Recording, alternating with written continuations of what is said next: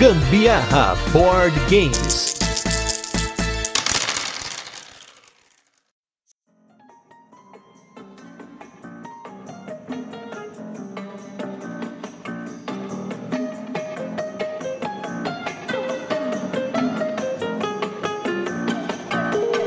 Galera, beleza? Tá começando mais um Gambiarra Board Games e hoje um virando a mesa, como sempre aí, trazendo convidados para falar da história deles sobre board games, a história deles com jogatinas, com as suas coleções. E hoje aqui eu tenho o cara da regra. É o cara que não caga a regra, mas ele faz as regras. Ele, ele traz as regras para vocês da melhor forma possível, na didática maravilhosa que ele faz aí ao longo de tanto tempo. Eu estou aqui com o Romir Paulino do Romir Playhouse. Tudo bem, Romir? Tudo ótimo. Oi, gente, tudo bem? Bom, hoje eu trouxe aqui o Romir, cara, eu já vou começar comentando aqui um agradecimento, na verdade, porque tem uns caras que são muito fãs do Romir, né? As pessoas, quando eu falo do Romir, nossa, Romir, meu Deus, eu aprendi tal jogo com ele, ele me salvou, não sei o quê. Então, eu queria agradecer ao Edu, da Paper Games, que é um fã do Romir. Ele é tão fã do Romir, que basicamente essa pauta inteira foi preparada por ele. Por ele. Então, cara, eu tô muito... Edu, muito obrigado. Eu já vou, vou te incluir também aí, junto com o Fabrício e o Sandro, né, do Boards Burgers, na nossa divisão de lucros negativos do Gambiarra, né? Porque, cara, foi de uma ajuda sem tamanho. Porque, meu, a gente tá com o Romir aqui, um dos caras aí que cria, né, conteúdo de board games que tá mais tempo no hobby. E ele tem curiosidades de coisas assim que a gente nem imagina. Umas coisas assim que o Edu foi me falando. Eu falei, nossa, mano, o Romir já viu isso, já fez aquilo. Você fica tipo, caramba. Então, por sorte, né, eu tive essa sorte de ter essa pauta aí, né, sensacional pra gente poder conversar aqui no Gambiarra Board Games. Então, valeu, Edu. Sua pergunta tá aqui também, ó, que tem perguntinha no final também, como sempre. Mas enfim, vamos começar a nossa pauta aqui com o Romir, esse cara aí, o cara das regras. Então, a primeira coisa, a primeira coisa que a gente pode colocar aqui é que se por algum motivo você não conhece, você que tá ouvindo a gente, não conhece o Romir, Romir, fala pra essa galera o que, que eles estão perdendo no seu canal. Quem não conhece, dá uma olhada lá no YouTube, principalmente, é o meu maior canal de comunicação. Romir Playhouse, só procurar, se você procurar só Romir, R-O-M-I-R no YouTube, você já vai me encontrar. Afinal de contas, com esse nome, não é, não, não é fácil de me encontrar. O meu canal ele é voltado principalmente para explicação de regra de jogo de tabuleiro. Então eu explico desde a preparação do jogo até as regras em si, detalhes e eventualmente, dependendo do jogo, quando eu tenho curiosidades sobre o jogo e dicas de como jogar melhor o jogo.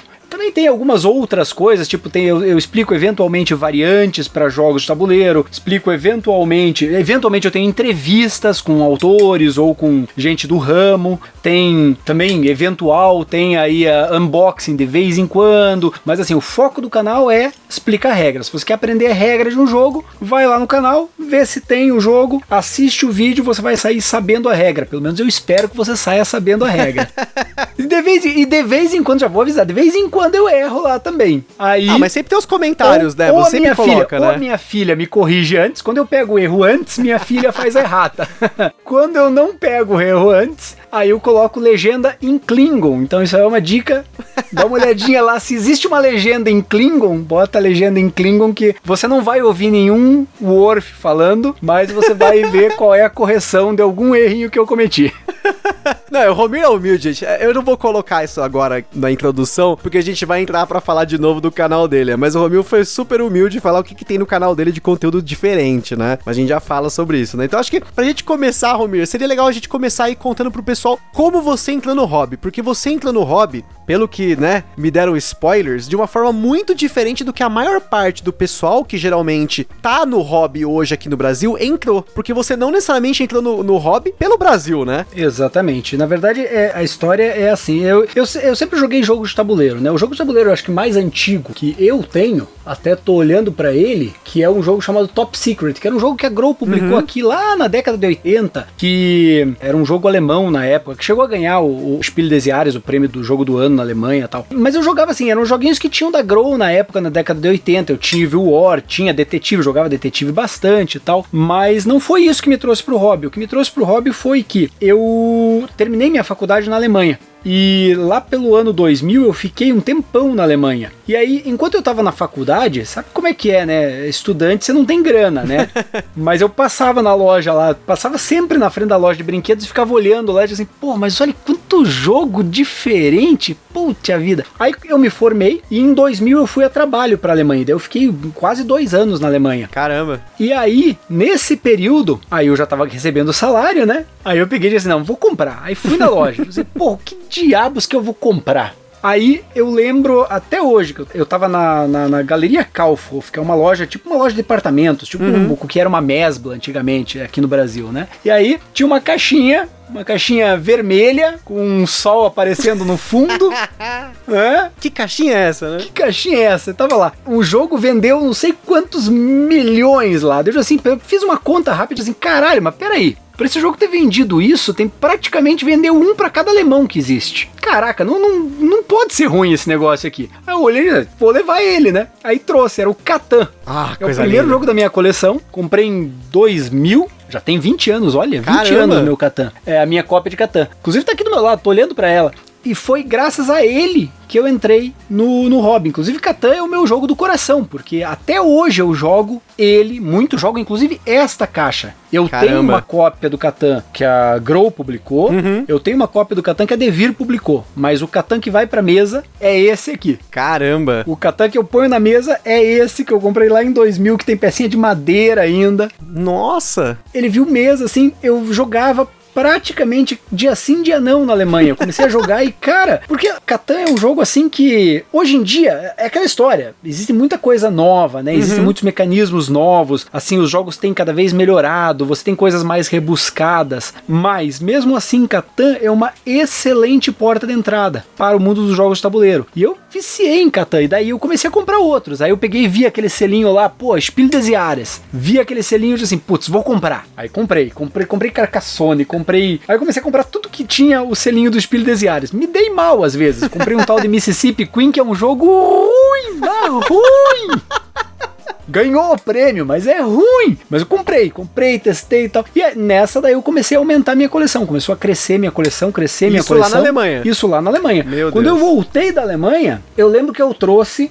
Sem brincadeira, eu trouxe de lá Alemanha, assim, jogo dentro de jogo, caramba, quatro e tal. Na minha mudança pra cá, eu trouxe quase 3 metros cúbicos de jogo. Que? Pera, não, pera aí, pera aí. Vamos lá. 3 metros cúbicos já dá um cômodo inteiro aqui. 3 Tranquilo. metros cúbicos de jogo. Meu Deus! Porque eu, eu tinha uma boa vantagem, porque eu tinha direito, eu acho que a 4 metros cúbicos de, de coisa que eu podia trazer na minha mudança de volta para o Brasil. Meu Deus. Que a empresa pagava. Aham. E não tinha limite de peso. E desses, quase três, dois metros e pouco, quase três foram de jogo. Os jogos chegaram aqui quase seis meses depois, né? Mas era muito engraçado começar a abrir as caixas que vieram lá e só saía só jogo de dentro. Meu Deus. Caramba. E- Não, e detalhe, né? Se 3 metros. Meu, é, é muito difícil pensar, eu pelo menos, 3 metros cúbicos de jogo. Três não, peraí, peraí, três metros cúbicos não, minto, desculpa. Opa, eram dois metros cúbicos no total. Eu, fui até verificar aqui pra ver se eu tava falando besteira. E falei besteira, eram dois, met eram dois metros cúbicos que eu tinha direito e eu trouxe mais ou menos um e meio deles de jogo. O resto eu trouxe da minha mudança. E detalhe, lá na Alemanha, então você já tinha que ter espaço pra armazenar esses jogos, né? Tipo, Ah, já, mas na Alemanha, na Alemanha é, é, assim, nesse ponto era tranquilo, porque, pô, praticamente empilhava na sala, né? Então, é, não tinha que arrumar grande coisa, né? E o pessoal ia lá, vira e mexe, o pessoal, os amigos meus que acabei fazendo lá, iam lá jogar tal. Eu virei muito amigo do dono de uma loja na cidade em que eu morava. Eu ia praticamente todo dia lá na loja pra jogar com eles, né? Porque daí eu aproveitava, jogava com eles, tal, treinava o alemão também, obviamente, né? E jogava com eles quase todo dia. E o pessoal, os brasileiros que eu conhecia, iam na minha casa, dia, praticamente dia sim, dia não. Na verdade, o meu grande problema hoje é espaço. Eu já me livrei de muita, muita caixa. Por exemplo, o próprio exemplo do Carcassone. O Carcassone, ele tem aquela caixinha retangularzinha pequenininha, né? Dentro do meu Carcassone, eu já me livrei do, do insert que tinha ali há anos atrás. E dentro do meu Carcassone tem pelo menos três expansões grandes, aquelas expansões de caixinha, mais uma dezena de mini expansão. Caraca. Tudo organizadinho ali dentro, tal, separado com papel e tal, e ziplock, o caramba, quatro. Por quê? Porque eu tenho um problema de espaço. Minha esposa é bastante compreensível. Ela disse que eu posso comprar os jogos sem problema, desde que, obviamente, eu possa pagar por eles e que caibam dentro do meu escritório. Aí eu dei um jeito de melhorar o meu escritório. Meu- meus armários, eles têm fundo duplo. eu fiz o armário avançar pro meio do Aham. escritório e daí eles têm fundo duplo. Então, tipo assim, o- o meu armário cabem duas caixas grandes, uma atrás da outra. Nossa. Só que isso gera um problema, né? Tem jogo que tá escondido. Aí como é que eu sei qual é o jogo? Graças a Deus o BGG me ajuda nisso, né? O BGG tem um lugar pra você colocar lá o inventário. Nossa, é verdade, você consegue colocar onde tá, né? Aonde que o jogo tá, porque senão tem jogo que eu perco aqui. Caramba, meu.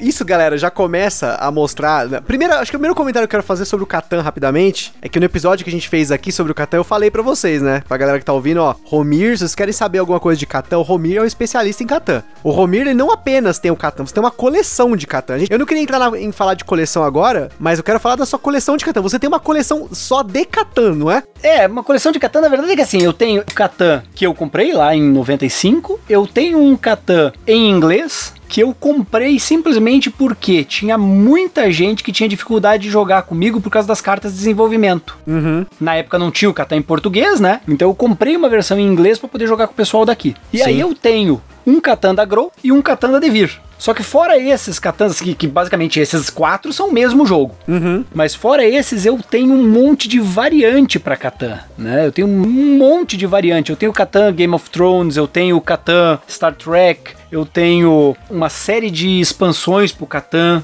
né? Os, os cenários históricos, o livro, o Catan, o Stern and Farar, que é o Catan no espaço, e assim por diante. Eu tenho, eu tenho várias. Muito disso não, não é repetir a mesma, o mesmo jogo. Na verdade, eu tenho quatro cópias do mesmo jogo, né? Do Catan, por causa disso que eu te falei, mas o que eu tenho é muita variante pra ele. Uhum. E tem aquelas edições específicas dele, né? Eu me lembro de ter falado no cast sobre aquela que é o. sobre os Incas. Você tem aquele. Isso. Settlers of America, esse você não tem. Na verdade, assim, o dos Incas, por exemplo, eu tenho. Ah, legal. Mas o da América eu não tenho, porque foi um que eu peguei. Eu- Começou daí assim, as variantes do Catan, eu tinha o Struggle of Rome, que era na Roma Antiga, Uhum. que na verdade era um Catan com pouca modificação. Aí quando eu olhei esse, é, quando eu comecei a olhar essas caixas assim que eram jogos standalone e não eram de um tema especificamente que eu gostava, por exemplo, o Star Trek, que eu gosto bastante, ou Game of Thrones e tal, aí eu peguei e comecei a dar uma olhada o que que tinha dentro antes de comprar.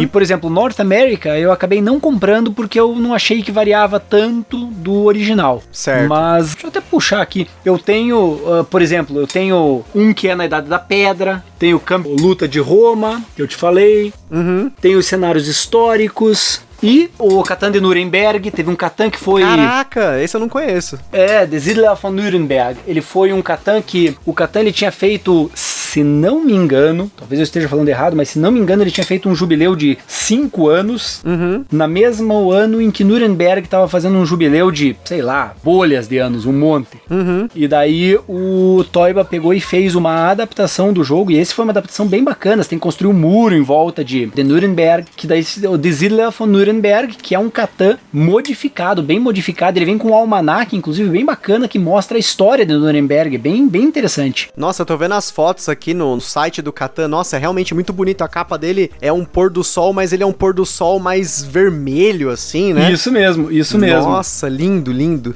Caramba. Mas aí, olha só, isso entra num outro detalhe. Quando a gente começa a falar das coisas, a gente já tá pegando na pauta aqui, porque o Romir. gente, o Romir, eu sei os spoilers de algumas coisas, ele me dá ansiedade até de falar, mas vocês já devem ter percebido que o Romir, ele não é um completista, ele não é um colecionista. O Romir, ele é um consumidor, ele é um jogador. Eu sou um acumulador. Você vai- Bom, aí tudo pode ser, né? Eu Pode sou um ser. acumulador, porque, cara, é, inclusive já me perguntaram, você não vende os jogos? Eu assim, olha, eu até vendo, mas é difícil vender.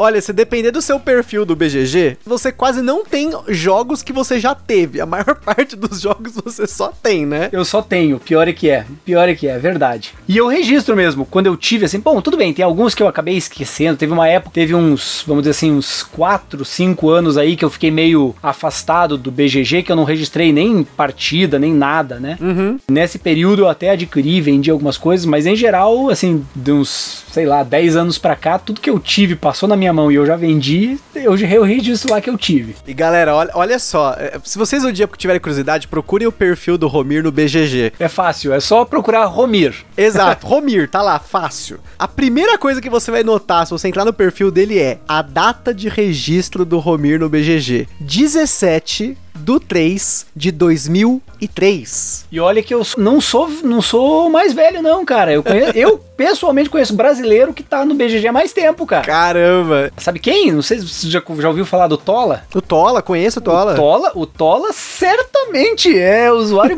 bem mais velho do que eu. Não deve ser pouco mais velho, deve ser bem mais velho do que eu.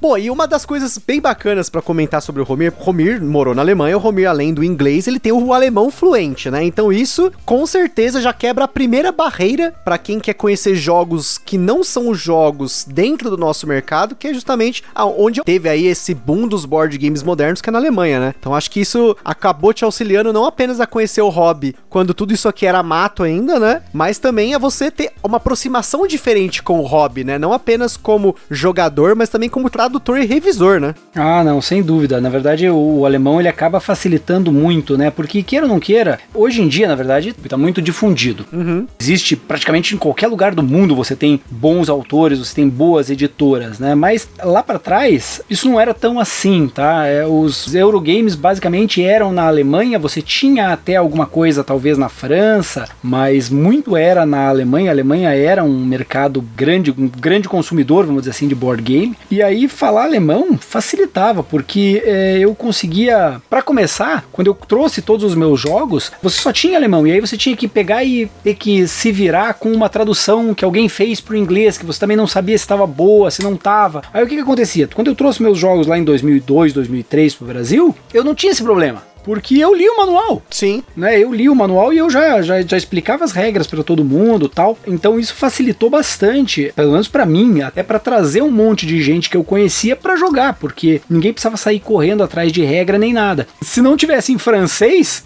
de resto, estava em alemão ou, ou, em inglês eu me virava, né? Então isso facilitou bastante. E hoje em dia continua facilitando bastante, porque queira ou não queira, você vai para Essen, ah, em Essen você se vira tranquilamente, mas com o pé nas costas se você tiver um inglês macarrônico. então é muito fácil. Todo mundo lá quer te entender. Tá? O pessoal lá se esforça para entender o que você quer dizer. Uhum. Então é, é, muito tranquilo. Porém, se você quer conversar com um determinado autor ou trocar uma ideia com alguma editora, ah, você vai conseguir fazer em inglês? Claro que vai. Porém, vamos lá. Se for alguma coisa alemã, se você pega e vai, vai conversar com um alemão, ou mesmo com alguém de uma editora alemã, alguma coisa assim, é muito mais fácil quando você consegue conversar em próprio idioma do cara. Com certeza. Para começar, isso é muito interessante. Isso é uma coisa que até surpreende. Quando eu chego falando em alemão com alguém que não me conhece lá, eles se espantam, abrem um olhão assim, nossa, mas você fala alemão? Sabe, porque eles não esperam que tenha alguém, eles realmente, eles não esperam que tenha alguém, algum estrangeiro lá, uhum. que esteja falando alemão. E aí, você, putz, você, para começar, que você é muito bem tratado daí sabe? Por uhum. isso, simplesmente por você falar, tentar falar o idioma deles e, e sim, pô, eu falo alemão, mas cara, para você falar alemão bem, você tem que nascer alemão. Concordo. E mesmo assim, não é garantido, porque eu conheço muito alemão que nasceu alemão e não fala alemão bem. Assim Caramba. como tem muito brasileiro que nasceu aqui e não fala português bem, né? É, concordo. É, mas assim, então, veja, eles acham, sei lá, assim, parece que eles se sentem assim, tocados assim por alguém estar lá, ter ido atrás, falar em alemão e tentar falar em alemão com eles, mesmo que não seja perfeito. Então você vê assim, mesmo gente que não fala que chega lá falando alemão, nossa, faz uma puta diferença com os caras. Os caras tratam o cara muito bem, mas muito bem. Simplesmente porque o cara tá falando alemão. E isso facilita muita coisa, né? Tipo, pô, esses tempos atrás eu consegui fazer uma entrevista, por exemplo, com o Klaus Teuber, uhum. né? E com o filho dele, com o Benjamin, que eles têm a empresa Katang GmbH, né? E eu fiz a entrevista toda em alemão. Por quê? Ah, podia ter feito em inglês? Podia. Mas, cara, Aí, assim, não é minha língua primária, não é minha língua materna, e também não é a língua materna deles. A chance de você perder alguma coisa é maior. Então, é, é, isso facilita muito a vida você falar outro idioma. E, assim, graças a Deus, isso me deu uma ajuda enorme por causa do- da história das traduções, né? Que daí eu acabei caindo, eu comecei a fazer tradução de alemão para português para colocar no BGG. Inclusive, tem muita tradução no BGG minha. E daí, nessa brincadeira, eu peguei e mandei aí essas traduções que eu fiz algumas, várias que eu fiz da Alea, pro Stefan Bruck, que era o, vamos dizer, ele era o cabeça da Alea na época. Eu disse, escuta, eu vi que no site de vocês tem tradução para um monte de idioma, mas não tem para português. Eu fiz essas traduções aqui todas, quer para você? Aí ele, não, quero sim, colocou todas no site. Inclusive, eu tenho até que verificar se ainda estão lá no site, mas estavam no site da Alea. Tava no site da Alea, lá no site alemão da Alea estavam minhas traduções. Caramba. E aí, quando a Grow pegou os direitos, acho que foi do Burgundy. Exatamente, do Burgundy. Quando ela pegou direito do Burgundy, ela tava indo atrás de um tradutor. E até onde eu saiba, o próprio cara lá da Alea pegou e falou: Escuta, eu, eu já tenho um tradutor aí pra vocês, olha aqui. Esse cara aqui, entre em contato com ele. Já Caraca. traduziu metade dos meus manuais. E foi aí que eu me meti em começar a fazer tradução, é, em vez de hobby, começar a fazer tradução profissional em modo de dizer, né? Porque não é, não é uma tradução profissional, mas começar a fazer tradução especializada em jogo para as empresas. E daí não só tradução, né? Tradução e, e hoje em dia eu faço muito mais revisão do que tradução. É, e uma coisa que com certeza, assim, na empresa que eu trabalho, eu não sei falar alemão, mas eu consigo entender um pouco do vocabulário. E já aconteceu de às vezes você pegar um documento que tá em português, inglês e alemão, e você vê que do alemão pro inglês já tem um erro. Aí você fala, peraí, mas opa, tem alguma coisa que vai se perder nessa coisa. Eu imagino que pra você ter apego um monte de coisas assim, né? Que já traduziu do alemão pro inglês, aí a editora aqui no Brasil recebe o manual em inglês pra traduzir, mas você pega o alemão original e tem um erro na tradução do alemão Não, pro já, inglês, né? já, já. Eu já peguei. Um, um exemplo clássico foi o projeto Gaia, né? Quando o pessoal da Mandala, na época ainda era Mandala, não era Grok, não tava junto, né? Na época quem publicou primeiro foi com o selo da Mandala, hoje em dia ele sai com o selo da Ludofy, né? Uhum. Na época eles me procuraram e disseram assim: você quer traduzir da onde? Eu disse: não, deixa eu traduzir do, do manual da Feuerland, né? Que é o manual original, que era o manual do Drogenmüller, o manual em alemão. Aí eu, beleza, peguei aquele manual e ripa, matei tudo. Quando foi publicado aqui no Brasil, bom, a gente teve dois problemas nessa tradução, né? Mas o primeiro problema foi que daí teve um cara que ele pegou e escrutinou o manual e disse assim: ó, isso aqui tá errado, isso aqui tá errado, isso aqui tá errado, isso aqui tá errado, isso aqui tá errado. Aí eu peguei assim, cara, impossível, não, não, cara, tudo bem, eu posso errar, mas, cara, no que ele tá falando que tá errado, cara, eu não erraria nisso. Aí eu peguei e fui olhar e digo assim, pô, não, mas tá certo, tá funcionando com o manual. Aí eu fui atrás e descobri que o cara tinha comparado o manual que a gente traduziu aqui com o manual em inglês. Hum, E tá o manual vendo? em inglês tinha erro. Caramba. O manual em inglês tinha erro. Ele pegou e comparou o nosso manual com um manual em inglês que tinha erros. E, só que daí tudo bem, teve um outro problema que a Feuerland mandou o manual errado pra gente. Ela mandou um manual, uma versão desatualizada pra gente. Então, acabamos que tivemos realmente uma regra errada no manual do, do projeto Gaia, porque a Feuerland mandou o manual desatualizado pra gente. Então, tinha uma regrinha que eles mudaram de última hora que não tinha no nosso manual aqui, na primeira versão apenas. Mas, tipo, eu lembro que o cara pegou e apontou, sei lá, uns 15, 20 falhas no manual. Meu Deus. E tudo isso era falha porque ele comparou com o manual inglês que era, nossa, ele tinha erros no manual inglês e além disso ele estava diagramado de uma forma completamente diferente. Caramba. O pessoal da Rio Grande, eu acho que fez o manual em inglês, eles diagramaram, eles praticamente rediagramaram de novo o manual. Eles ignoraram o manual em alemão e fizeram um manual novo. E daí o nosso, obviamente, era bem diferente. E existem casos curiosíssimos, né? Se fala de erro de tradução. Já ouviu falar de um jogo chamado Citadels, do Faiducci, né? Da Fantasy Fly, a Galápagos publica. Não sei se ainda tem, mas publicou aqui no Brasil durante um bom tempo. Eu acho que ainda tem, inclusive. Ele tem regras diferentes no mercado de língua inglesa e no mercado europeu Nossa. e regras realmente diferentes, porque o jogo foi assim, o jogo foi publicado pela primeira vez em alemão, só que as regras estavam em inglês e quando foram traduzir para o alemão, eles erraram uma regra. Se bem me lembro, olha, talvez eu esteja errado, mas se bem me lembro é assim, na versão alemã você não pode ter duas construções iguais. E na versão em inglês você pode ter duas construções iguais, ou vice-versa, não lembro qual que é qual agora, tá? E o que aconteceu foi o seguinte, a regra estava errada, e em alemão a regra estava errada, só que o jogo foi lançado pela Hansen Gluck, fez um sucesso danado e ganhou o Spiel des Jahres. com a regra errada. Aí o autor disse assim: não, não vamos mudar. Fica assim. não vai mexer, né? Não vou mexer, deu certo? Vai, fica assim. Só que quando ele publicou de novo para a língua inglesa, ele entregou a regra original dele. Daí a Fantasy Fly publicou pela língua inglesa. Então todos os países que seguem a versão da Fantasy Fly têm uma regra. E todos os países que seguem a tradução da Hansen Gluck têm outra regra. Caramba. Até hoje é assim. Que loucura. E é engraçado, né? Porque posso estar falando groselha, né? Mas o idioma alemão e o idioma inglês, eles se derivam da mesma origem idiomática, né? Vamos dizer assim, né? Tanto que você pega muita coisa, muitas palavras em inglês que são cognatos, até alguns falsos cognatos, mas. tem muito falso cognato.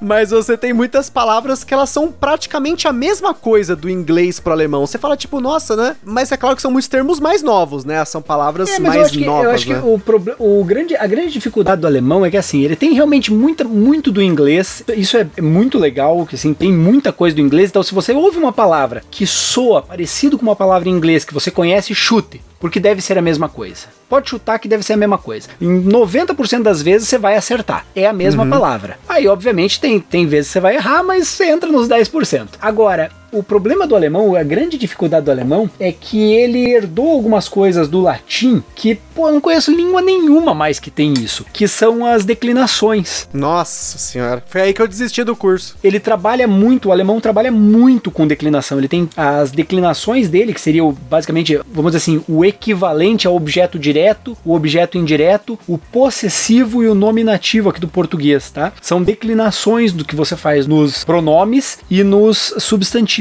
E isso, cara, sem brincadeira, isso é um negócio de louco. Primeiro que o alemão tem três gêneros, né? Ele tem o Sim. masculino, o feminino e o neutro, né? E aí você declina de cada uma das quatro declinações, você declina de um jeito diferente para cada um dos gêneros. Então isso é um negócio do capeta. Se você quer fazer direito, fazer, ah, não, vou escrever, eu vou escrever. Beleza, eu até, até consigo escrever razoavelmente bem com um guia de gramática do meu lado.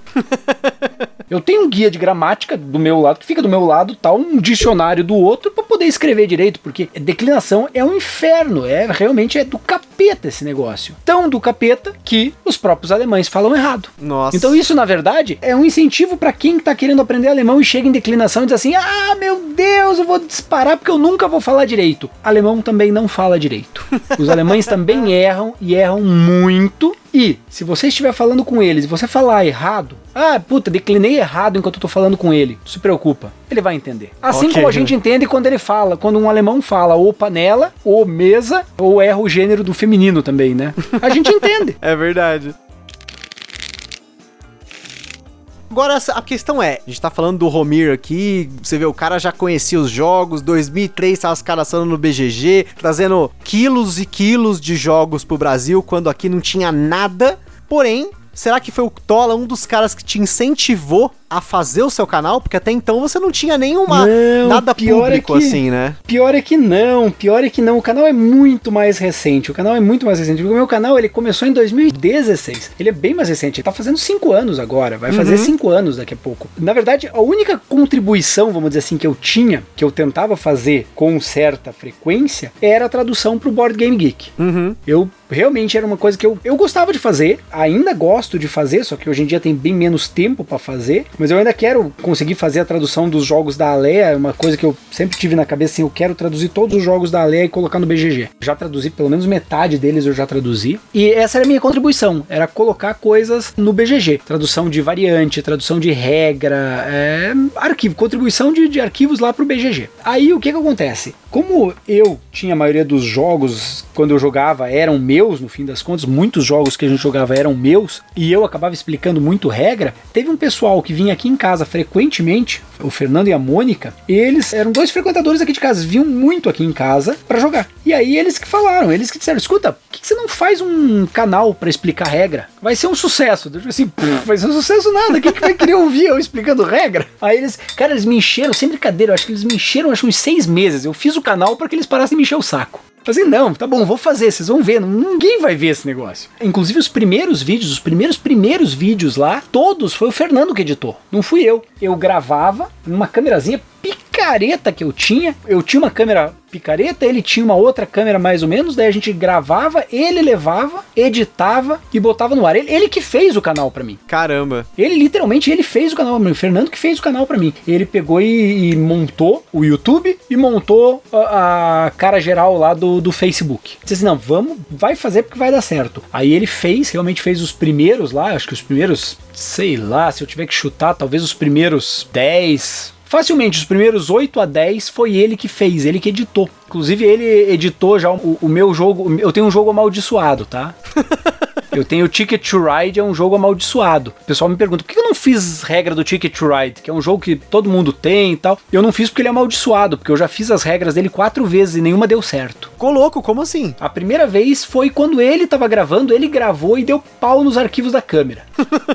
deu problema nos arquivos de uma das duas câmeras e a gente perdeu a gravação. Aí a segunda vez eu fiz, deu pau no meu computador. Nossa. A terceira vez eu gravei, tava editado, deu problema, acho que na, na renderização, não lembro direito no que que deu problema. Eu não tinha mais os arquivos originais porque eu só vi que deu problema na renderização depois que eu já tinha deletado o resto. Nossa. Burrado de principiante. Aí eu tentei fazer, esses tempos atrás eu tentei fazer de novo e no meio da gravação tocou meu celular, porque eu uso meu celular para gravar grande parte das coisas, eu uso meu celular. Tocou meu celular, eu tinha esquecido de colocar ele no, no modo avião e aí estragou também a gravação no meio. Aí eu disse, não, esse jogo é amaldiçoado, eu nunca vou fazer, devo ter botado uma caveira enterrada embaixo do jogo, porque é amaldiçoado. Eu gravei quatro vezes e nenhuma eu consegui terminar. Caramba, que da hora. Mas quer ver, ó, tô dando uma olhada aqui, ó. 10, esse aqui já... É, os primeiros nove vídeos de regras mesmo do meu canal foi ele que fez. O cara queria mesmo que você fizesse o canal. Ele falou, não, Ele não, queria. pegar na mão, vamos lá. Vamos que vai dar certo. Deixa ser chato, vai dar certo. Deixa ser teimoso, faz esse negócio aí que vai funcionar. Fernando, ó, a gente te deve aqui um forte abraço, porque, né, olha só, depois, cinco anos depois, aí, aonde que chegou o canal do Romir, né? Não, e realmente, se não fosse ele, daí depois, beleza. Daí eu comecei a fazer daí. Depois a gente tem site hoje em dia, tem o Instagram, tem Twitter. Então, assim, daí eu comecei a colocar mais coisas. Mas ele, realmente, eu devo a ele e a namorada dele, a Mônica, ter começado o canal. E daí, obviamente, quando, ele falava, tinha outros amigos mesmo, o Tosa também, tinha, vários outros amigos que disse, não, faz lá porque vai dar certo. Me deram altas dicas no início e tal. Mas realmente, eu nu- nunca achei que fosse dar certo, que alguém fosse querer ver isso. Não, e, e detalhe, né? Uma das coisas bacanas, não apenas das regras do seu canal, mas como- voltando do spoiler, né? Que eu já sabia já, né? É que no seu canal. Porque assim, a primeira coisa é que você não faz review. Isso é uma coisa super interessante, porque a maior parte dos canais hoje, mesmo os canais que fazem vídeos de regras, costumam review. fazer review. E o seu caso é 100% neutro. Não tem Não, review. Eu não faço. Mas você sabe por quê? Que ao longo de, sei lá, 20 anos que eu tô jogando, eu descobri que, cara, gosto é que nem calça, cada um tem o seu. Com certeza, com né? certeza. Um dos exemplos clássicos, eu odeio Zombicide. odeio com todo o meu coração Zombicide. Caramba. Eu acho um jogo ruim e eu não gosto do tema. Eu não gosto de zumbi. Eu acho o zumbi um negócio muito imbecil. Caraca, imagina só, cara, um monte de zumbi, eles querem comer cérebro. Por que, que eles não atacam uns aos outros? Como é que eles sabem que eu tenho cérebro e o amiguinho deles não tem? Pode que é verdade. Cara, meu, por teoria, esse negócio é furado. É mais furado que moeda chinesa. Então eu não gosto de zumbi. Não gosto de zumbi, não gosto do tema e não gosto do jogo. Pra não dizer que eu não tenho jogo de zumbi, eu tenho um jogo de zumbi cujos os zumbis, na verdade, são um tema mais do que secundário no jogo. É um jogo de interação social, que é o City of Horror. Que é da, da Repos, foi publicado uns anos atrás. Esse jogo de zumbi é um dos poucos jogos de zumbi que eu gostei. Então eu não gosto, não gosto do tema e não gosto do jogo. Mas, cara, tenho certeza que vou ganhar 500 milhões de haters hoje, porque o pessoal tem legião de gente que ama esse jogo. Não, mas eu acho o seguinte, eu acho que, assim, no caso gosto, assim, é muito peculiar, cara. A gente, isso é uma coisa que realmente, que nem a gente até faz reviews, a gente dá a nossa opinião, né, sobre o jogo, mas sempre do ponto de vista, olha, a gente gostou, pode ser que você não goste, né, natural, É, né? não, não, justamente. Mas daí o que que. é- Justamente, quando eu comecei a fazer, uma das premissas minhas foi justamente isso. Eu não vou dizer se o jogo é bom ou se o jogo é ruim. Eu vou dizer como é que joga, como é que você faz, vou explicar. Quando eu conseguir, vou explicar dica de como é que funciona, vou explicar quais são os pontos que ele tem que são importantes e acabou. Você sabe as regras agora e se você acha que você vai gostar desse jogo sabendo essas regras, cara, hoje em dia tá tão fácil. Aluga ele. Vai Sim. numa luderia e experimenta. E aí você sabe se é do teu gosto ou não. Hoje em dia, assim, se você tá no hobby, depois de uns seis meses que você começou a jogar um monte de coisa diferente, você olhando as regras, você já tem uma boa, mas uma boa ideia de se você vai gostar ou não do jogo. Verdade. Então eu não preciso dizer se eu gostei do jogo. Eu preciso explicar direitinho pro cara. E eu sempre pensei nisso. Eu digo assim, eu não vou, não vou dizer se eu gostei ou não do jogo. Eu já fiz explicação de regra de jogo que eu não gostei. E expliquei da mesma forma. Expliquei tudo direitinho, tal, como é que você faz pra ganhar, no que, que você tem que apostar, no que, que você tem que fazer. Por quê? Porque eu sei que o jogo que eu não gostei, mas vai ter uma legião de gente que vai gostar. Sim. Né? Vai ter uma legião, tem uma legião de gente que gosta de War, que gosta de Monopoly. Uhum. Inclusive já fiz vídeo do War e do Monopoly. E são vídeos que tem centenas de views. Centenas não, desculpa, você não, não é modesto, né? Tem milhares de views. Tem. Se eu não me engano, o War tem quase 100 mil views, né? É, o War é o meu vídeo mais visto. E não é um vídeo tão antigo, ele é um vídeo que eu acho que eu fiz. O primeiro War eu fiz 2017. Eu fiz no segundo ano de vida do canal. Ele não é, não é o vídeo mais antigo, não é um vídeo mais antigo que eu tenho. E ele já tem 112 mil visualizações. Olha só, caraca. A última vez que eu vi tinha 90 e poucos mil, já aumentou pra caramba. É que veja, queira ou não queira, na verdade isso é muito bom. A Grow, todo mundo pega e fala mal do War, mas a Grow faz um favor pra gente, pra quem gosta do hobby. Porque muita gente hoje em dia ainda entra no hobby via War, via detetive, via banco imobiliário. Aí você vai na loja, hoje em dia você vai numa loja lá e você vê o War e tal. Ah, poxa, o War, eu conheci o War, vamos comprar o War. Beleza, comprou o War, ele é baratinho tal, você compra, joga, ele é bacana, tem umas variantes mais legais, você tem lá um War de Vikings, tal, bacana, tal, joga, divertido, tal. Aí você vê do lado assim, pô, mas olha, a Grow também publica isso daqui que chama Puerto Rico. Nossa, o que será que é? Deixa eu pegar pra ver. Pronto, ele é uma porta de entrada. O War, todos esses jogos clássicos que a Grow mantém no mercado e vende sistemicamente em tudo quanto é loja de brinquedos, eles são jogos que são portas de entrada. Porque queira ou não queira, o,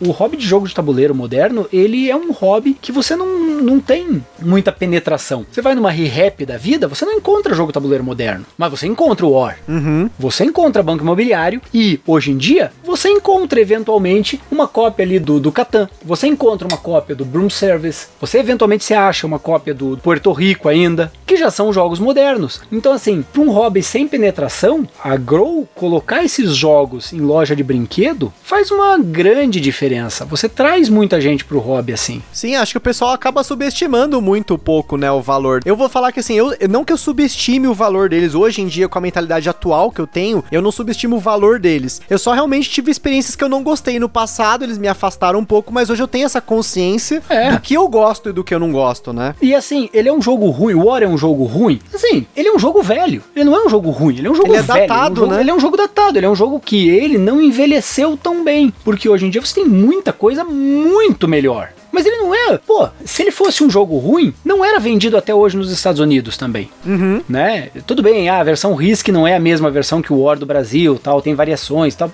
Independente disso. Assim, são jogos que queira ou não queira trazem gente pro mercado. O Banco Imobiliário, o Banco Imobiliário é também. Ah, se fosse um jogo tão ruim, não tava no mercado há tanto tempo. Concordo. Não, 100%, 100% com certeza. Eles são, como você falou, são jogos velhos, são jogos datados. Hoje em dia, os jogos eles, é, eles pararam no tempo, eles não evoluíram, mas eles ainda são uma grande porta de entrada. Porque, assim, pô, meus filhos, por exemplo, já conhecem jogos de tabuleiro moderno, mas para alguém que não conhece, ele vai entrar por onde? Pelo que tem em tudo quanto é lugar. Sim. Que vai ser War, vai ser Detetive, e daí para trazer ele para outros jogos é muito mais fácil. Ah, com certeza. Porque aí eu. É que nem. Um, acho que um dos primeiros casts que eu fiz fora de resenha aqui foi justamente falando sobre isso. Que, tipo, se a pessoa gostou de War ou não gostou de War, você tem jogos dos dois lados. Se a pessoa não gostou de Monopoly ela gostou de Monopoly, você também tem jogos pros dois lados. E assim por diante. Tem jogo hoje, tem tanto jogo, tanto jogo, gente. E, e assim, olha só, gente, quando você tá falando na casa dos milhares de jogos. Com certeza tem jogos que são parecidos, ou pelo menos tem ali um número de semelhanças alto pra você poder recomendar. Então, com o tempo, você acaba jogando jogos e você começa, ó, peraí, mas esse jogo tem essa semelhança com isso, tem semelhança com aquilo, então você acaba Você entendendo isso, disso. né?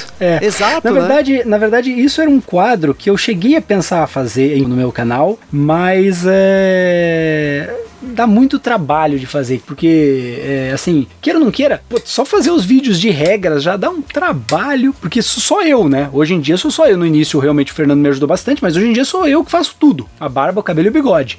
E aí, assim, entrevista, fazer entrevista. Putz, eu podia entrevistar mais gente. Podia, mas, cara, você sabe, entrevista dá trabalho para você Com fazer. certeza. Você, pra preparação da entrevista. porque Não adianta você pegar e chegar e começar a fazer pergunta aleatória. Você tem que estudar o que diabo você vai perguntar, como, como é que você vai concatenar as ideias, em que ordem você vai botar as perguntas. Não, não, dá pra você largar, né, um monte de coisa assim à toa. Então, entrevista dá trabalho. que mais? Variante, fazer as variantes. As- Aham. as- aqueles quadros que faço de variante, vira e mexe variante. Dá trabalho. E cada coisa nova que você vai inventar é um trabalho adicional que você vai colocar no site.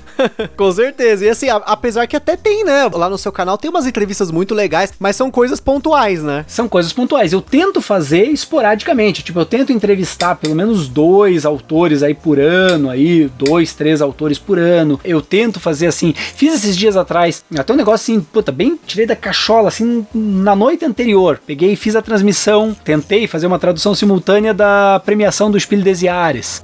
É, então eu fiz a live, ao mesmo tempo que eles estavam transmitindo, 5 da manhã lá, eu tava retransmitindo a cerimônia e traduzindo o que eles estavam falando, né? Então assim, tem coisas que eu tento fazer diferente, assim, eu tento colocar algumas coisas a mais, mas assim, um quadro novo, putz, vou acrescentar um quadro novo, vou fazer, nem o pessoal sempre me pede, putz, o que, eu- o que o pessoal mais me pede pra eu fazer é gameplay.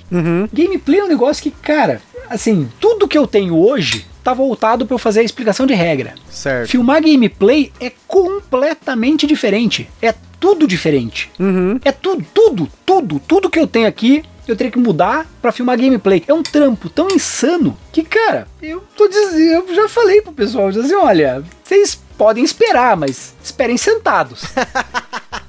Até porque, né, Romir, o tempo que a gente usa pra criar esse conteúdo, que na verdade é uma contribuição pro hobby, porque a maior parte dos criadores de conteúdo não ganha nada, às vezes acaba tendo que tirar do próprio bolso para e, e não somente monetariamente, mas a questão do tempo também, que é um tempo que você poderia estar jogando e a gente tá produzindo um conteúdo que às vezes dá um trabalho que as pessoas não têm noção de quanto leva pra você fazer um vídeo, né? Porque no seu Não. caso, por exemplo, você tem que fazer a preparação, tem que fazer roteiro, tem que gravar, depois tem que editar. E no seu caso é igual eu, é uma pessoa só, né? É que assim, o produto acabado, mesmo o produto acabado, assim, você olha, é, é interessante. Eu falo que assim, para cada hora de vídeo final que, que vai pro site, que vai pro ar, a gente tem pelo menos aí 50% de corte. Uhum. Então a gente gravou pelo menos mais uma hora e meia, né? A gente não gravou uma hora, a gente gravou uma hora e meia Uhum. de material que depois a gente picota e deixa o produto mais ou menos final. Mais facilmente uma hora e meia de edição. Então cada hora que vai pro ar, fora a preparação, que é brincando, brincando aí mais uma meia hora, para cada hora vai mais uma de 20 minutos a meia hora de preparação. Então assim, se você for olhar para cada hora de produto acabado que foi pro ar, eu tive de 4 a 5 horas de trabalho. Uhum, sim, aqui é a mesma coisa. Isso sem, assim, no meu caso, isso a gente nem tá contando jogar o jogo, né? Porque pra aprender uma regra ou falar dele com propriedade, você vai jogar ele 4, 5, 10 vezes, dependendo sem do jogo, dúvida, né? sem dúvida. Um jogo assim, ah, putz, vou fazer vídeo. Já- já- assim, não vou dizer que nunca, porque eu já fiz vídeo de regra sem ter jogado. não, já. é, inclusive, eu vou dizer, por exemplo, o Paranauê. Paranauê, o pessoal precisavam do vídeo. O pessoal da Luz Spirit mandou a cópia e disse assim: Romir, cara, eu preciso desse vídeo. Tô te mandando segunda-feira, mais ou menos foi assim, tá? Não lembro exatamente as datas, mas assim, tipo, tô te mandando segunda-feira, chegou quarta. E eles precisavam do vídeo no sábado pra colocar na Meu campanha. Deus. E aí eu falei pra eles, olha, eu vou fazer o vídeo, eu vou ler as regras, ligo pra você pra tirar as dúvidas, eu vou fazer o vídeo sem ter jogado, edito ele e mando pra você conferir porque vai ter erro nas regras, certamente vai ter erro. Aí eu peguei, fiz, mandei o link pra ele, ele pegou, corrigiu umas dois, três pontos que realmente tinha erro, refiz, corrigi e tal e botei no ar. Mas por quê? Porque era, um- vamos dizer assim, era uma exceção, né? Eles precisavam do, do vídeo rápido e perguntavam, você consegue fazer? Eu disse assim, olha, eu faço, mas eu não vou conseguir jogar. Uhum. Tanto é que desse jogo eu lembro que eu não, não dei dica nenhuma, porque. Como é que vai dar dica, né? Vai inventar a dica, né? Eu não joguei. Eu joguei. de- Depois do vídeo, eu até joguei. Depois do vídeo, eu joguei minha cópia, joguei uma partida. E daí, inclusive, passei adiante o pessoal da tábua quadrada para eles fazerem o review deles, né? Então eu cheguei a jogar depois. Mas para fazer o vídeo para eles, como eu fiz realmente rápido, porque eles pediram, eles precisavam do vídeo, queriam o vídeo, eu fiz realmente rápido para pedido da editora, sem jogar. Uhum. Então eu já uhum. fiz vídeo sem jogar. Mas, assim, a grande maioria dos vídeos eu jogo pelo menos uma a duas vezes para daí fazer o vídeo. E mesmo jogando uma duas vezes, tem vezes que você fez o vídeo, mas tem ainda uma ou outra regra que você ainda tá. Ah, ah, ah, daí dá ali no BGG para procurar fórum, para entender como é que funciona determinada situação e tal. Não, e, e como eu falei, com relação ao tempo, né? De novo, quando você acaba produzindo conteúdo, você tira o tempo, às vezes, de jogar um jogo que naquele dia, naquela semana, você quer jogar, né? E entrando na coleção, gente, de novo, o perfil do Romir é um negócio assim, é, é tipo é um buraco negro. Você começa a olhar uma coisa e você é sugada para ver outras coisas. Se o perfil do Romir está correto, o Romir já teve 26 jogos que ele não tem mais. 26 jogos, olha só. É, deve ter mais, deve ter mais, deve ter mais no registrado. Ok, mas tudo bem, são apenas 26. Só que quantos jogos. Romir, quantos jogos você tem registrado no BGG agora? É. 1630 jogos que o Romir possui nesse momento registrados no BGG. Mas vamos, vamos ser honestos. Na verdade, esse número não tá muito certo porque tem vários que eu não registrei, então deveria ter mais.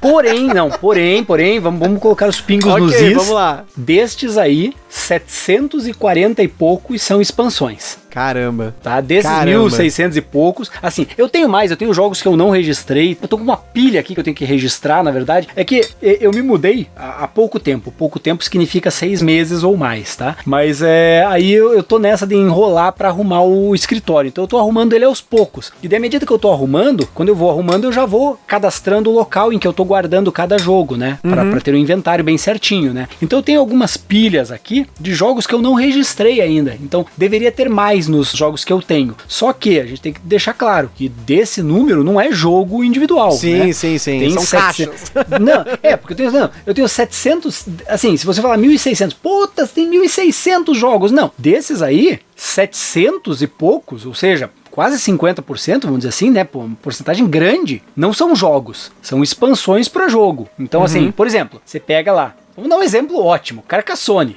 Só para Carcassonne eu devo ter umas 50 expansões. Porque tem, Carcassonne tem um monte de mini expansãozinha que é um tilezinho, uma pecinha. Sim, né? sim. Então assim, e eles contam, eles contam nesse número de quantos jogos eu tenho, isso aí conta. Então um tilezinho conta. Então, assim, é um número que assim, você tem que só tomar certo cuidado no que, que é jogo mesmo, diferente, e no que, que não é. E outra coisa que conta, se não me engano, olha, se não me engano, quatro cópias de Catan contam como quatro jogos. Uhum, sim, sim. E, então, assim, eu tenho, não é muito, mas eu tenho alguns jogos repetidos. Alguns eu tenho repetidos, inclusive por referência. Porque é, jogo que eu traduzi e que eu tenho o original, eu tendo a me desfazer do original e ficar com a tradução. Legal. Mas tem jogos que eu tenho, que eu traduzi e que por acaso o original tá autografado. Aí eu não me desfaço do original. Aí eu tenho o original, mas eu tenho minha cópia em português que eu guardo para conferência, para registro. Porque se daqui a algum tempo alguém perguntar, ah, putz, mas como é que tava? Não, ó, eu traduzi, tá aqui, ó, eu tenho o manual físico que eu traduzi, tá assim. Uhum. Né? Então eu tenho, por exemplo, o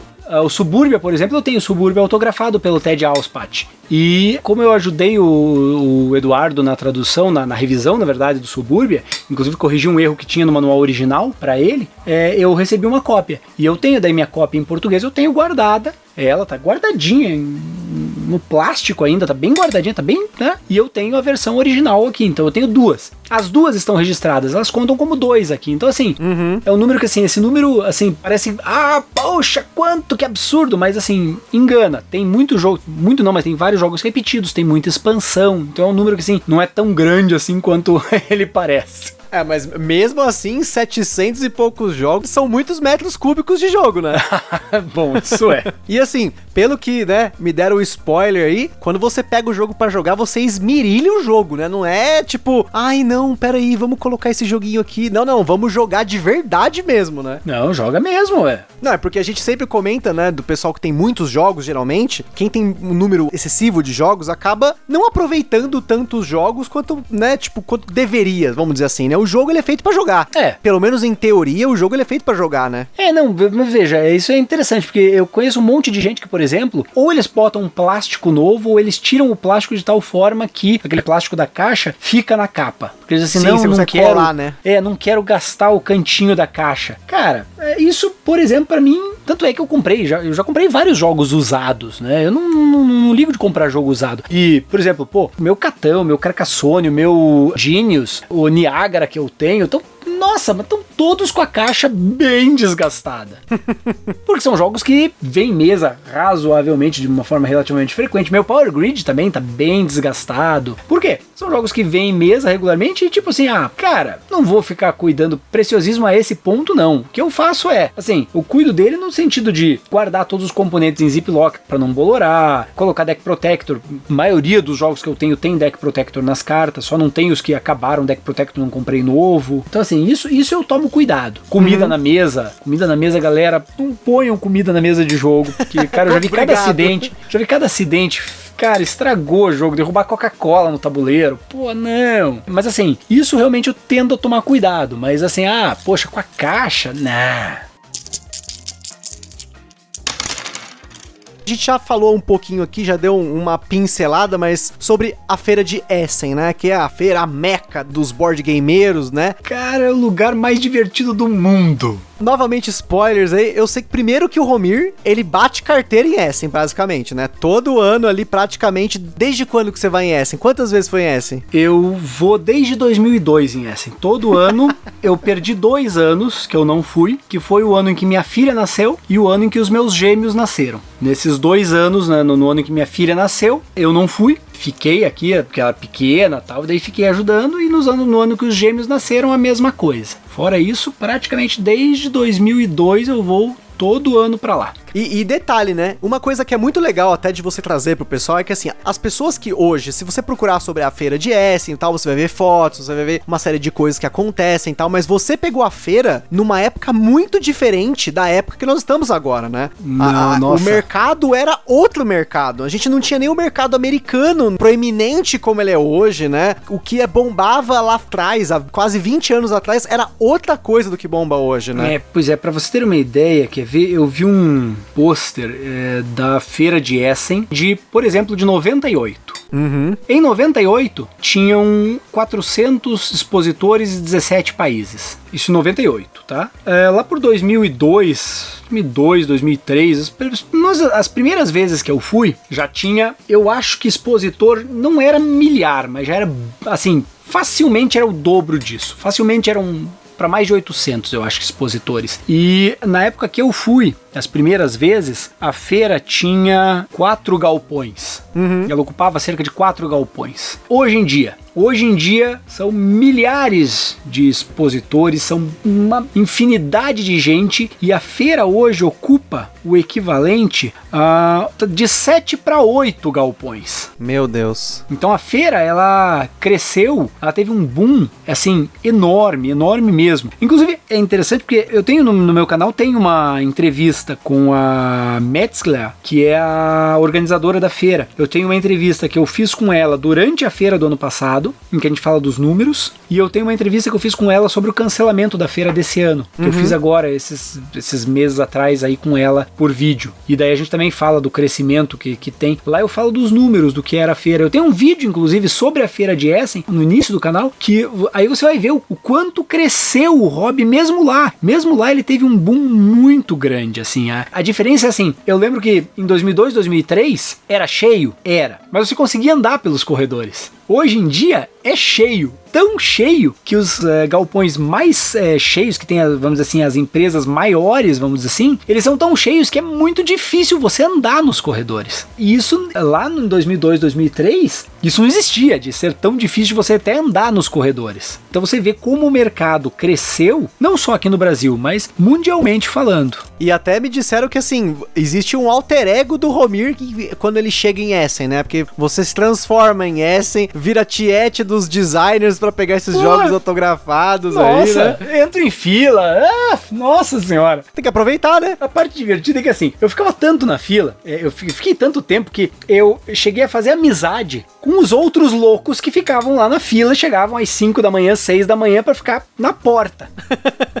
Então o que que acontecia? Che- Chegava eu, o único brasileiro maluco que morava na Alemanha no início, mas depois vinha do Brasil pra lá e chegava de madrugada pra ficar na frente da porta. E tinha lá mais três, quatro alemães que estavam sempre lá, todo ano lá, todo dia no mesmo lugar. Então a gente levava jogo com a gente, sentava lá na frente da porta e ficava jogando, ficava discutindo, falando É das novidades. Romir, né? Né, Não, falando das novidades, falando o que, que eles achavam que ia ser bom, o que, que não ia. E aí chegou ao ponto de que, durante muitos anos, hoje em dia mudou, tá? Faz uns dois anos que mudou a empresa de segurança, mas durante muitos, mas muitos anos, a empresa de segurança da feira era a mesma. E a gente tinha, tinha o chefe que a gente dizia que era o cara que cuidava, vamos dizer assim, ele era o, o supervisor, vamos dizer assim, de todos os seguranças. Ele é que controlava o horário que a gente podia entrar. Ele é que dizia, olha, podem entrar. Depois de, sei lá, uns 4, 5 anos que a gente estava sempre lá, que ele sempre via os mesmos malucos ali na frente, ele começou a deixar assim, ele pegava e dizia assim, olha, eu vou abrir a porta, vocês que estão aqui na frente, vocês sabem, só pode entrar quando eu falar.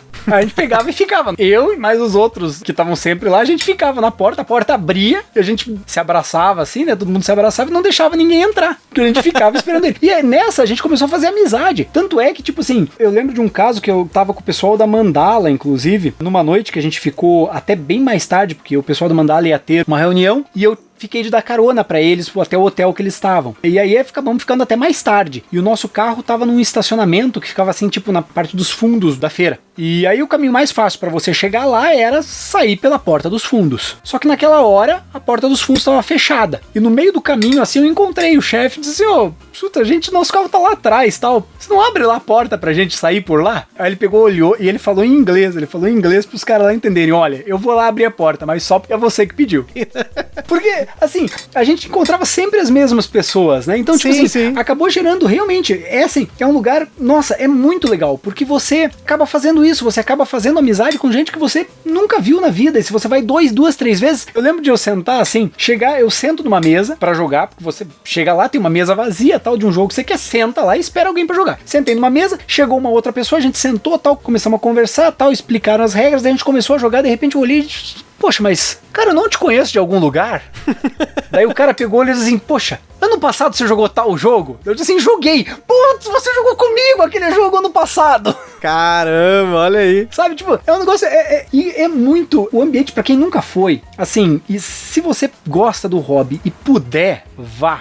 Porque é um negócio assim que é indescritível como é que é o negócio. É um negócio assim de você ficar quatro dias em que você, literalmente, você só pensa em jogo. Você não pensa mais em nada. E é divertidíssimo. O ambiente é muito legal, embora tenha as desvantagens de ter crescido tanto, tá? A gente teve, pô, ah, 2002, 2003. Cara, se eu pegasse e largasse minha mochila cheia de jogo num stand, esquecesse ela lá e eu voltasse no dia seguinte, olha, tô pra te dizer que era quase certo que minha mochila ia estar exatamente no mesmo lugar. Uhum. Hoje em dia já não, tá? Inclusive teve vários casos de roubo mesmo, de furto de verdade lá no- na feira, de roubarem todo o lucro do dia inteiro de uma empresa, né? Nossa. Então, assim, é a desvantagem da feira ter crescido do jeito que cresceu, né? Você tem gente má em tudo quanto é lugar, né? Uhum. Tem suas desvantagens. Hoje em dia você não, não pode pegar e dar bobeira, vamos dizer assim, lá. Uhum. Mas, ainda assim, é um ambiente. Nossa, é um ambiente assim que realmente é indescritível, é muito legal. As pessoas são, em geral, a maioria absoluta, são extremamente acessíveis. Assim, você. Ah, poxa, mas estamos jogando. É, eventualmente vai dar briga. Cara, assim, eu, eu nunca vi uma briga em Essen. Legal. Sabe, eu nunca vi uma briga em Essen. Então é, é um ambiente realmente muito bacana. Você vê muita família. Os alemães, eles vão, tem muita gente que vai com a família inteira.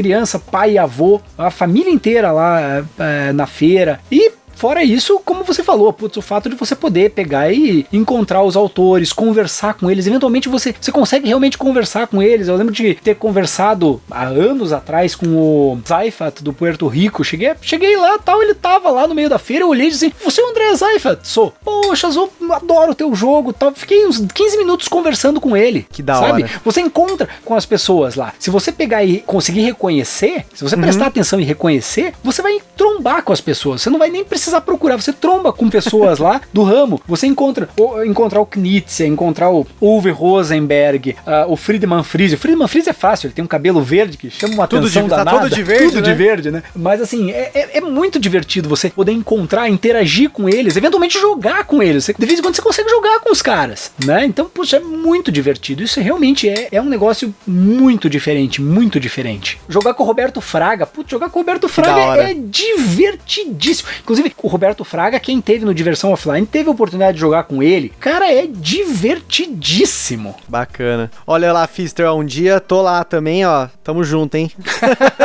um dia vamos jogar junto, hein? Tamo junto. Mas uma coisa também legal, assim, da gente finalizar essa parte de Essen e também é tra- poder trazer os jogos, né? E Ah, sem dúvida. agora sim, Romir. Hum. Romir hoje, você continua trazendo metros quadrados de jogo. Continua. Eu, eu- eu trazia, eu trazia até alguns anos atrás, eu trazia duas malas grandes, duas malas de 32 quilos. Aí o pessoal pegou, por incrível que pareça, o pessoal me deu umas dicas lá. Eu não tenho mais trazido mala, eu tenho trazido Hum. caixa. Eu vou numa IKEA da vida, compro uma daquelas caixas de papelão, sabe? Que vem dobrada, Uhum. daí você monta ela, enche de fita adesiva, joga todos os jogos lá dentro. Você faz zip dos jogos, né? Manja. Você pega jogo dentro de jogo.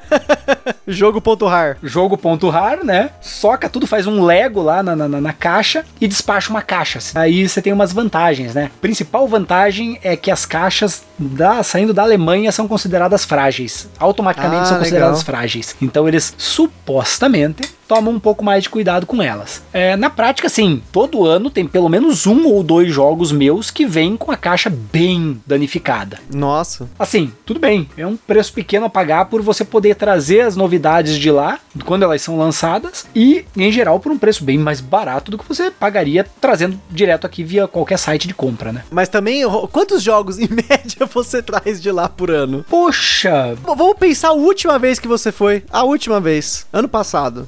Pergunta. Eu acho que eu tenho uma foto no Instagram. 37 semanas. Nossa senhora. É uma que tem o Glamour, tem o Isso, Cooper tem o Glenmore Island. 2. Ah, tá aqui, exatamente. Eu não sei se ele tá falando aqui quantos são. Eu fiz um vídeo depois. São mas tem 35 que eu contei Não, na foto. tem aqui. mais jogo atrás. Eu fiz um vídeo até.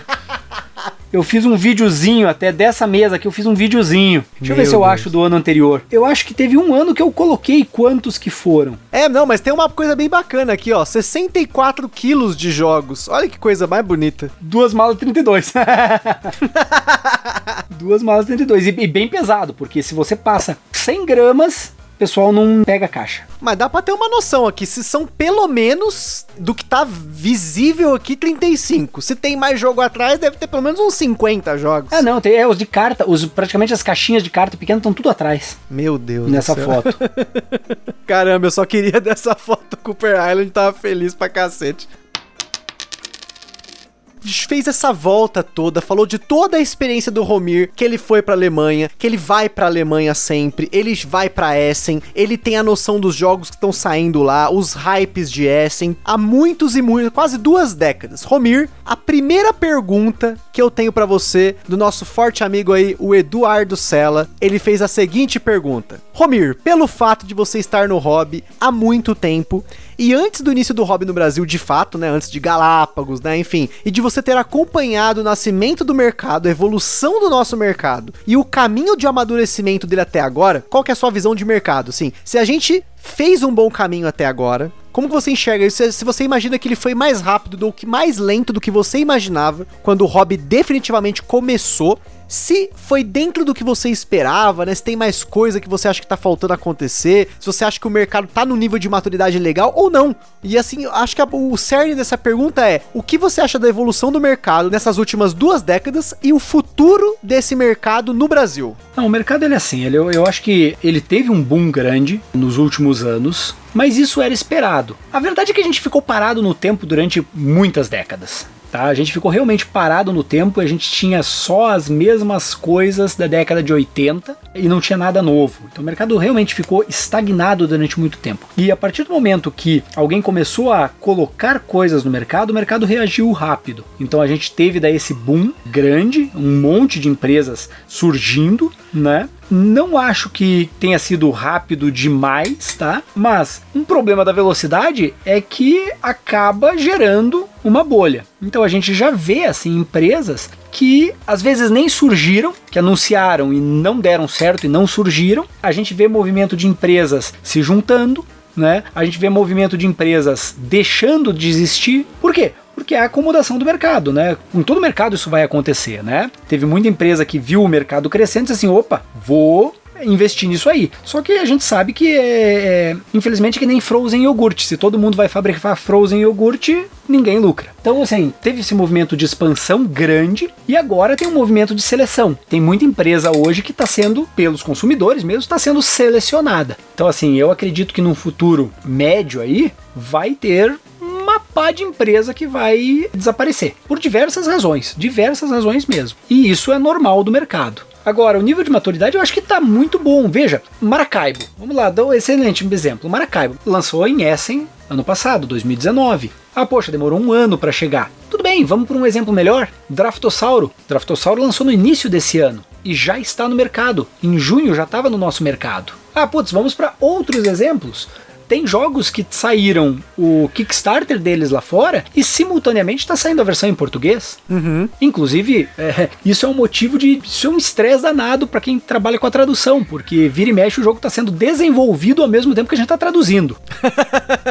Não, isso, isso, é um inferno, isso é um inferno astral para quem trabalha com tradução, revisão e, e a própria editora. Mas assim, tem vários jogos que hoje estão sendo publicados, se não simultaneamente, estão sendo publicados quase que simultaneamente. E tem uma outra vantagem no mercado, é que queira ou não queira, as empresas elas acabam, você não consegue hoje no mercado que o Brasil tem, né, no tamanho do mercado que o Brasil tem, por mais que ele tenha crescido, você não consegue publicar tudo que se publica no mundo. Lógico, lógico. Não é factível. Então, tirando uma ou outra empresa que publica um monte de coisa, é assim, a gente tem um filtro. Então, se vai ser publicado no Brasil, cara, tem grandes chances de que seja bom, porque já passou pelo filtro das empresas. É muito pouco jogo ruim sendo publicado no Brasil, uhum. porque isso é bom, isso é bom. Os jogos estão sendo publicados muito próximos aos lançamentos lá fora, e você tem pouco jogo ruim sendo publicado, tem pouco flop sendo publicado. Por quê? Porque as empresas elas estão já num nível que elas conhecem o mercado, sabem o que o mercado vai aceitar, o que, que ele não vai aceitar, como ele vai aceitar, se precisaria adaptar ou não, se vai ser sucesso ou não. E isso, por exemplo, há cinco anos atrás, cinco anos atrás isso era muito mais, tô pra te dizer que era muito mais chute das empresas, o que queria ser publicado aqui, ou gosto pessoal do dono da empresa, do que outra coisa. Legal, legal. Então assim, eu acho que sim, o mercado cresceu mais rápido do que eu esperava, mas nada tão assustador ele não cresceu tão assustadoramente quanto tem muita gente falando, na minha opinião. Mas sim, tá tendo agora um movimento de, vamos dizer assim, de seleção das, das empresas, o que eu acho que é natural. Não apenas das empresas, mas mesmo de luderias, de loja que vai fazer empréstimo, né? Muita gente abriu nesse boom e agora tem muita gente que vai infelizmente fechar porque não consegue acompanhar. E parte boa de, de, das empresas terem evoluído durante esse boom é que realmente hoje em dia elas sabem o que publicar, o que, que vai dar certo, o que, que não vai, o que, que tem apelo, o que, que não tem, o que, que vai durar mais tempo, o que, que se eu publicar só mil é o suficiente para o mercado, ou não, esse aqui eu vou fazer um contrato com produção contínua porque eu sei que eu consigo manter no mercado. Então, isso tudo antigamente eu diria que era chute. E hoje em dia não. Hoje em dia ainda tem muita empresa que é amadora mas grande parte das empresas hoje, elas não são mais amadoras, elas são efetivamente empresas profissionais. E acho que também uma coisa que a gente tem desenvolvido melhor agora é até o perfil do jogador brasileiro, né? Você consegue identificar melhor isso hoje em dia, né? Sim, nossa, sem dúvida. Mesmo pesquisas abertas, como por exemplo a que a Ludopedia faz. Quando que você ia sonhar em fazer isso há cinco anos atrás? Uhum. Fora, obviamente, usar pesquisa de mercado e tudo que as empresas hoje em dia têm mais acesso, né? Com certeza. E até pensar que já aconteceu na data desse cast ainda não, mas na data que ele tá saindo aqui já aconteceu, a gente teve a nossa primeira Gen Con online em português. Olha só que coisa mais louca, né? Exatamente, exatamente. Com uma quantidade imensa de painéis, né? Você vê que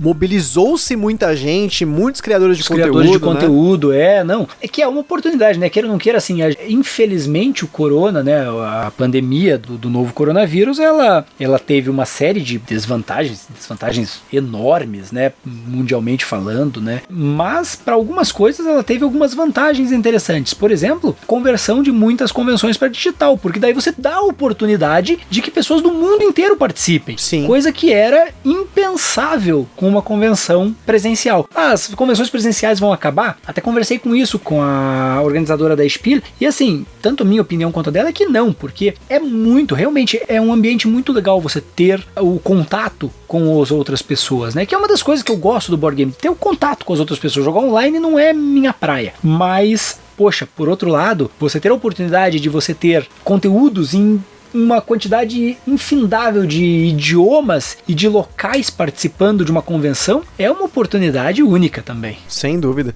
E até aproveito para emendar, porque a gente acabou entrando nas perguntas, eu nem anunciei, que ou não, a gente acabou entrando aqui na parte de perguntas, né? Uhum. Além da pergunta do Edu, o Bruno Scarim comentou também, fez uma pergunta assim, como que você vê o mercado em cinco anos, né? Se ele é uma bolha, se ele é uma modinha, ou se ele realmente ele vai se desenvolver, né? Acho que basicamente você chegou a responder, né? É, não, isso mesmo. Eu acho que assim, o mercado ele, ele, ele, ele vai tender a continuar crescendo. Infelizmente, o que pode alterar isso é o elitismo do hobby, né? Queira ou não queira, é, jogo de tabuleiro não é um hobby barato. Uhum. Tá? Ele não é um hobby barato e o dólar, do jeito que tá, ele não vai facilitar em nada esse hobby a se tornar mais popular. Né? Infelizmente, isso não ajuda a gente. Então, isso pode ser um fator importante para frear o crescimento do hobby no país, né? na minha opinião. Porém, a gente sabe que tem um monte, mas um monte de iniciativas que poderiam tentar contrabalancear isso. Por exemplo, existem iniciativas de abaixo assinado para você tirar imposto de importação de jogos de tabuleiro, porque hoje são considerados jogos de azar, tem uma carga tributária muito alta. Então existem iniciativas para você colocar ele em outra categoria, para você diminuir taxação sobre eles. Então, existem iniciativas que tentariam, vamos dizer assim, contrabalancear um dólar tão alto. É, por que, que o dólar é tão importante? Porque quase tudo é importado. Né? Muita coisa é importada. Existem muitas empresas que exigem que você importe os componentes da mesma fábrica que eles usam lá na China. Uhum. E muitas, quando eu digo muitas, é quase todas. Existe um caso até interessante de que, por exemplo, as armas de EVA do Cash and Guns, que a Redbox publicou, tiveram que ser importadas. Caramba, é um negócio que poderia ser facilmente fabricado Pelo amor aqui. de Deus, pelo amor de Deus, cara, EVA a gente sabe fazer e fazer bem feito. Sim.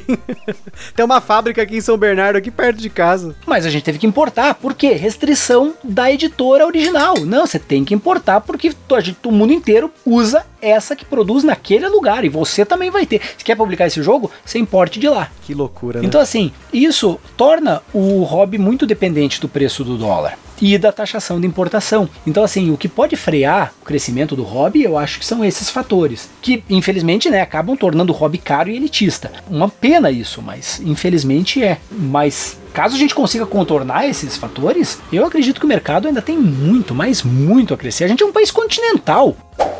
Então, já queria agradecer aqui o What Will Play e o Bruno Carvalho, Tabuloid Board Game, que mandaram perguntas que a gente acabou respondendo aqui ao longo do cast. Então, duas perguntinhas aqui, duas, três perguntinhas que ainda sobraram, foi a primeira do Pedro Henrique Alves, que ele pergunta, Romir, quais são os melhores euros de nível médio na sua opinião? Power Grid. Power Grid é o primeiro. Power Grid tá na minha lista, tá, tá sempre na minha lista. Ele é, eu acho um jogo econômico excepcional, me apaixonei por ele logo no início. O mecanismo dele, quem nunca jogou, ele tem um mecanismo de siga o líder, né, de você pegar e não deixar jogadores para trás. Então ele sempre ele premia quem está atrás na pontuação com usinas mais baratas, com mercadorias mais baratas, com ligações elétricas. Você está criando uma rede elétrica, né, na Alemanha, ou na verdade no mapa, porque existem vários mapas, né, pro jogo, mas originalmente na Alemanha. Tudo é mais barato para quem tá atrás. E quem tá na frente tem tudo mais caro. Além disso, ele tem uma curva no jogo que assim, no início do jogo você ganha pouco. Aí, a partir do momento que você começa a produzir muita eletricidade, você vai ganhando cada vez exponencialmente mais. Legal. Aí chega num determinado patamar que, por mais que você esteja produzindo cada vez mais, os teus ganhos são marginais. Então você tem uma ascendente no ganho e depois não uma estagnação, mas um ganho mais marginal. Então ele, ele é um jogo que ele tem toda uma curva para ajudar quem tá por último a tal ponto que, inclusive, manipular a tua posição no jogo faz parte da estratégia do jogo. Manipular no sentido de você, poxa, eu poderia construir essa, essa ligação aqui, mas se eu construir essa ligação, eu saio de terceiro, por exemplo, e vou para primeiro. Não, eu não vou construir porque eu quero continuar em terceiro. Sabe? Pra deixar, pra virar primeiro lá pelas últimas rodadas, entendeu? Dar o pulo depois. Então, assim, é um jogo que eu acho é, excepcional e é um jogo que foi, inclusive, revisitado. O Friedemann Fries, ele voltou ao jogo anos e anos depois e ele fez a edição energizada, que é a edição que a Galápagos vende no Brasil. A edição que a Galápagos vende no Brasil é a edição mais atual com regras atualizadas. E, e o jogo já era bom e ficou melhor. Boa, boa. né? Então esse jogo, adoro esse jogo, eu, eu acho muito legal esse jogo. Deixa eu pensar aqui, médio. Ah, Small World.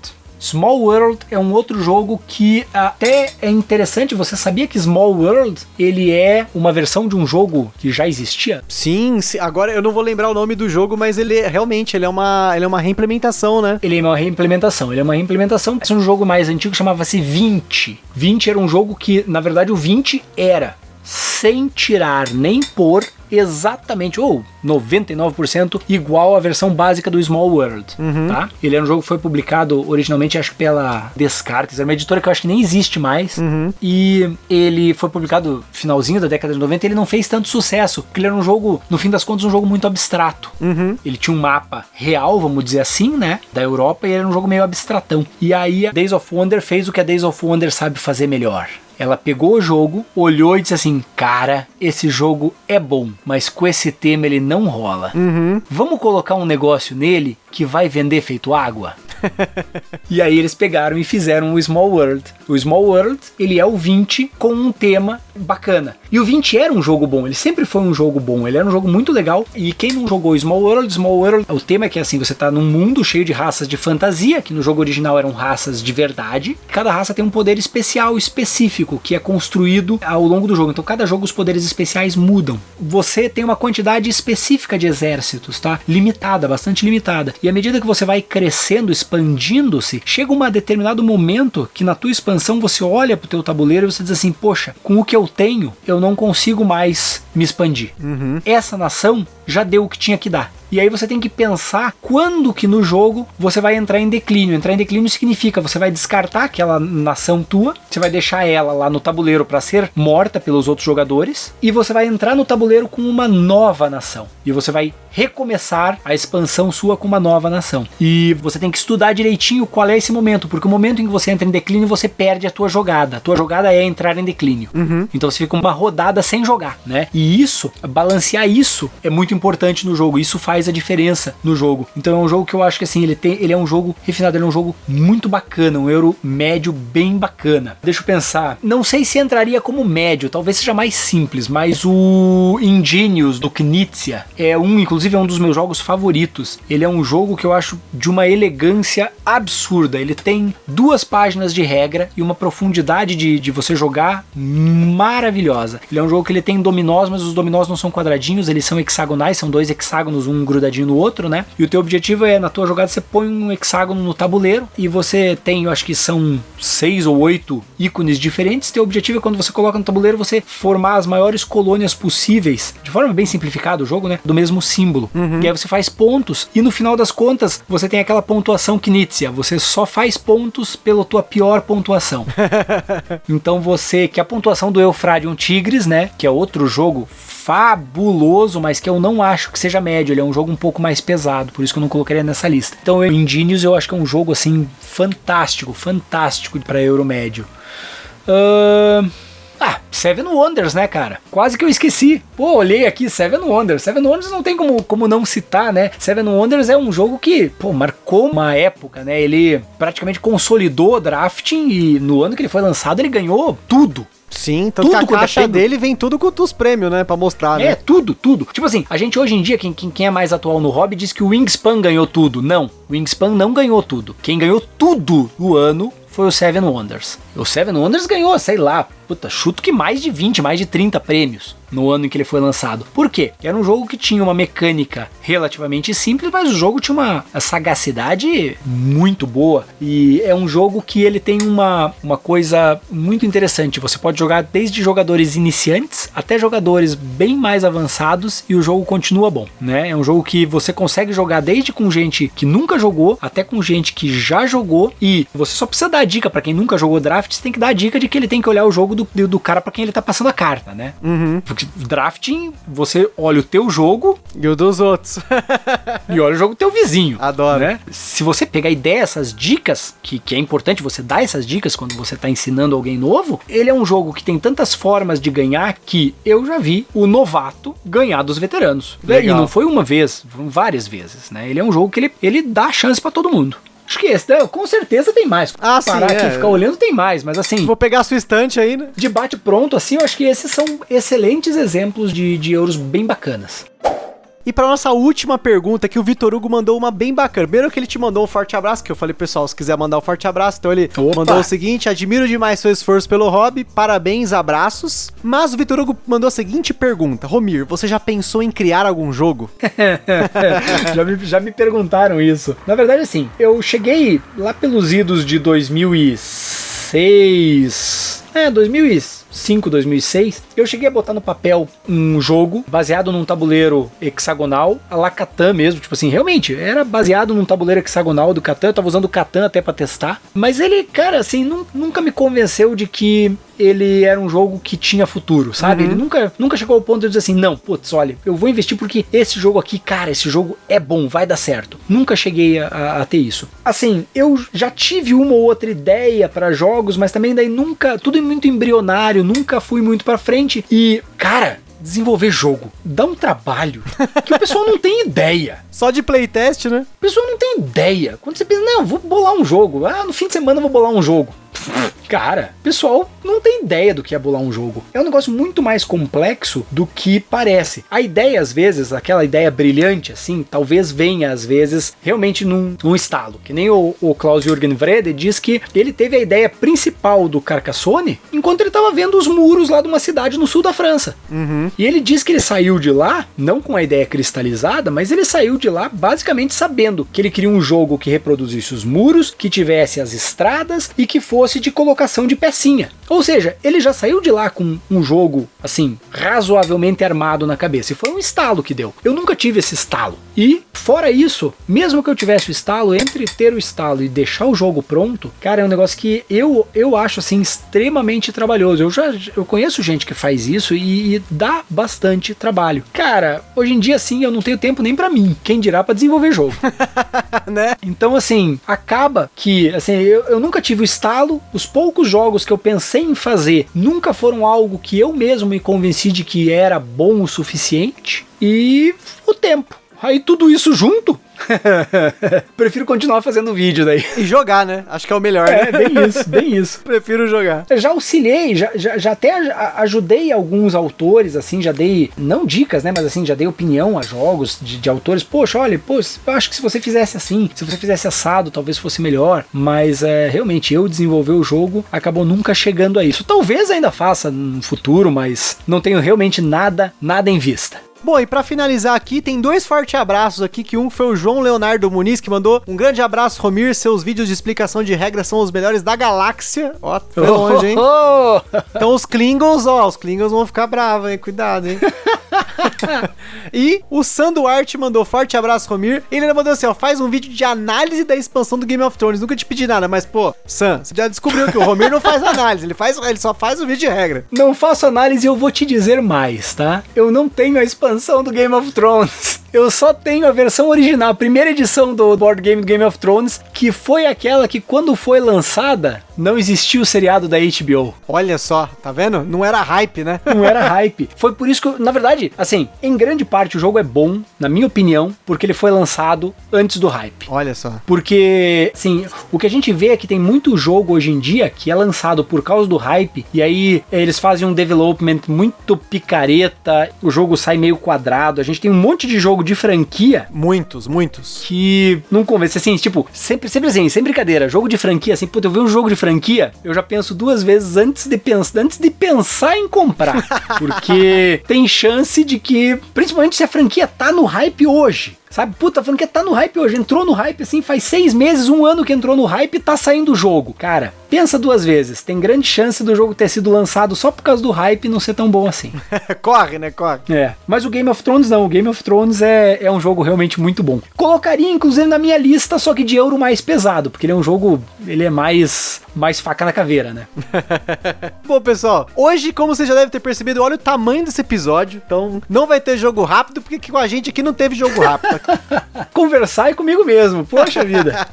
Bom, então, Romir, queria te agradecer por participar aí do Virando a Mesa. Pra você ter curtido também falar um pouquinho aqui no cast sobre esse- sua experiência aqui no hobby, né? E até agradecer, como a gente sempre agradece o pessoal aí também, pela sua contribuição no hobby, né? Que você faz uma contribuição totalmente neutra. Você faz uma contribuição pra ensinar as pessoas, deixar um legado de regras aí pra todo mundo, que é um manual que a gente sabe, brasileiro e mais manual é igual é complicado, né? Não, é sério, obrigado, obrigado a você por ter convidado. É, Eu acho divertidíssimo conversar sobre o hobby, conversar com gente que gosta. é, eu acho muito legal isso. Então, realmente, poxa, prazer foi meu. Obrigado mesmo pelo convite, tá bom? Bom, pessoal, então a gente fica por aqui. Então até o próximo Vira na Mesa, até o próximo cast. Um forte abraço, tamo junto e fui!